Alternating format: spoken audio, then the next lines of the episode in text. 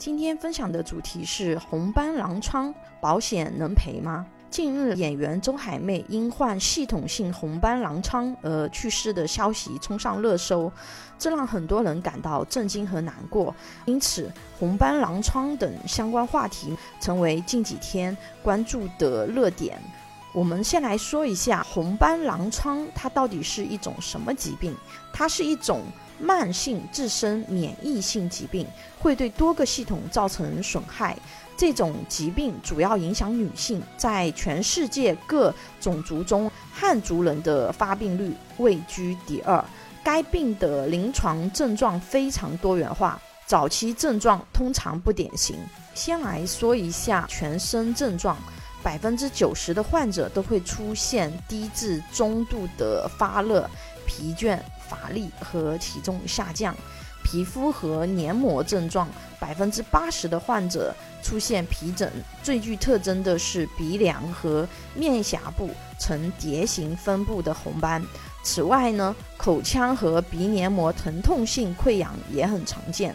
第二种呢是浆膜炎，约一半的患者会在急性期出现多发性浆膜炎，包括胸腔积液和心包积液。肌肉和关节症状常见对称性多发关节疼痛。第三种呢是肾脏症状，肾脏受累的主要表现是蛋白尿、血尿、管型尿、水肿、高血压，甚至肾衰竭。第四种心血管症状有心包炎、心内膜炎、心肌损害、心力衰竭等症状。第五种肺部症状。包括胸腔积液、肺间质性病变、弥漫性肺泡出血和肺动脉高压等。另外还有神经系统、消化系统、血液系统、抗磷脂抗体综合征、干燥症、眼部症状等不同的症状。我们从这些症状就可以看出，这是一种相当严重的疾病。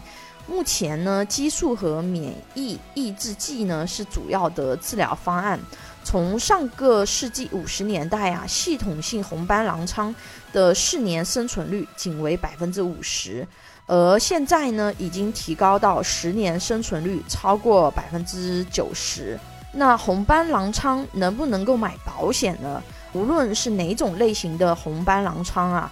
提供最完整的资料是非常重要的，包括当前是否有发病，是否存在累及肾脏、心脏、肺等器官的并发症，以及目前的治疗情况。如果说是非常轻微的寿险和重疾险的最好结果呢，就是需要支付额外的费用。拿我们专业术语来说，也就是加费承保。一般情况下会遭遇拒保或者是延期，几乎是没有正常承保的情况啊。也就是说，如果有红斑狼疮，在很轻微的情况下，寿险和重疾险有机会加费承保。而医疗险基本是没有机会了，但是如果是防癌险，健康告知比较宽松的，有机会承保；没有健康告知的意外险也没有问题。有的年金险也可以承保，因为有的年金险它没有健康告知，或者是健康告知非常宽松的，也有机会。如果有保险的红斑狼疮患者。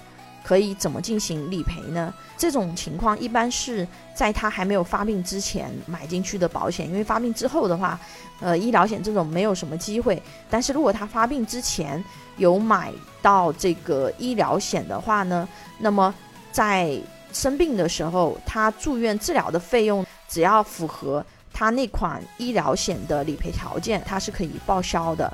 那如果说是重疾险，因为系统性红斑狼疮它不是监管机构统一规定的二十八种高发重疾之一，但是很多保险公司的重疾险产品呢，都把它纳入了产品责任之内，所以说。具体的红斑狼疮，它能不能够进行理赔，还是要看它对应买的那款产品对于红斑狼疮的理赔条件的定义，包括说它这款重疾险是不是包含红斑狼疮，因为这款疾病它不是在监管要求的范围内，它其实不属于高发性疾病。如果不是因为明星的效应，就是大家会比较多的去关注它，相对来说它不属于高发性疾病。但是呢，大部分保险公司的产品里面还是涵盖了它。具体的人群，如果是对于保这个疾病的产品比较关注，那么你在买保险的时候，重点去看一下有没有把系统性红斑狼疮囊括在里面就可以了。有保险需求的朋友可以关注微信公众号“富贵成长记”或者私信老师咨询。